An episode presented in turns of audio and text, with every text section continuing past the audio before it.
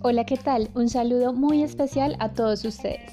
Desde las instituciones educativas Manzanares, Llanadas y Gregorio Gutiérrez queremos acompañar a niños, niñas, adolescentes y familias, quienes hacen parte de nuestra comunidad escolar durante esta etapa de estudio en casa.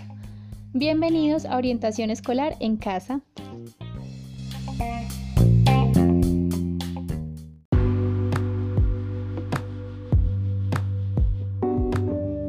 Por eso, el día de hoy compartiremos con ustedes una cápsula informativa de gran utilidad para todos. Pautas de autocuidado en época de cuarentena.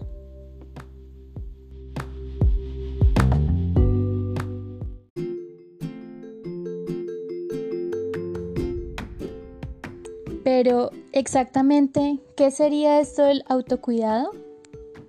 El autocuidado es una acción individual que se adquiere junto con la autonomía a lo largo de toda la vida y tiene que ver con aquellos cuidados que se da a sí misma la persona para que tenga una mejor calidad de vida. También se desarrolla en forma colectiva, donde se involucre la familia, un grupo social o la comunidad. Es un hecho que la población infantil y juvenil enfrenta nuevos retos en cuestión de salud física y psicosocial en época de contingencia nacional. Por ello, es indispensable fomentar hábitos de autocuidado que promuevan estilos de vida saludables en los escolares, lo cual constituye una conducta a favor de la promoción de la salud a corto, mediano y por supuesto largo plazo. Además, como antecedentes históricos tenemos el ejemplo de los griegos, quienes fueron los primeros en sentar las bases del autocuidado, ellos le llamaban cultivo de sí mismo y utilizaban el siguiente principio. Cuidarse, respetarse a sí mismo permite construir un sujeto responsable de sus actos. ¿Por qué?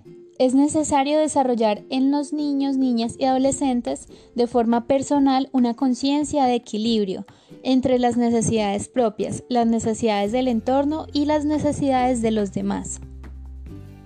De esta manera se crearán hábitos que procuren un estilo de vida saludable para prevenir enfermedades infecciosas de transmisión sexual, prevenir adicciones, desintegración familiar, accidentes y fomentar hábitos de higiene.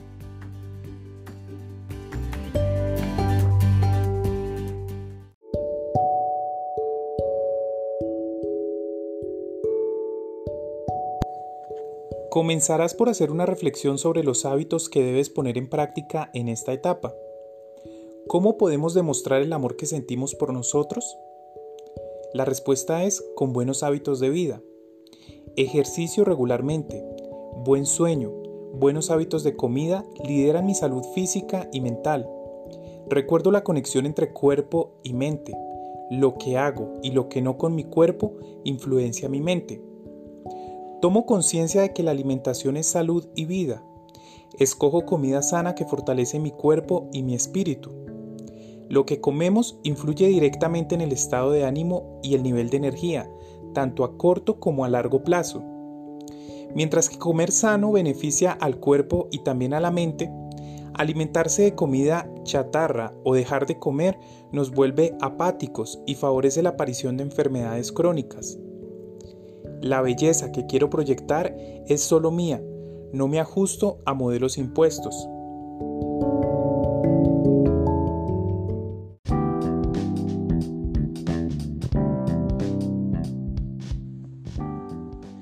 Nuestro recomendado del día.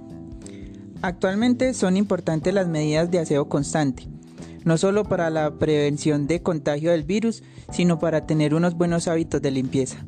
Además de preservar una buena salud, favorece unas buenas relaciones sociales en época de distanciamiento, ya que todos aportamos.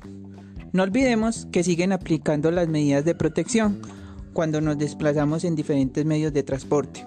En bicicleta, usar el casco. No consumir alcohol en actividades que debemos estar alerta. Y en general, evitemos actividades que generen riesgos innecesarios.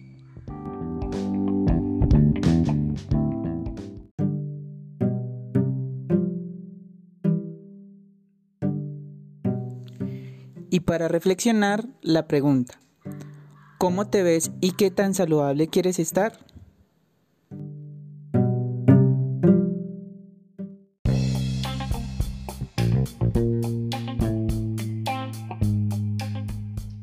Estuvimos con ustedes Sergio Covaleda de la institución educativa Gregorio Gutiérrez González.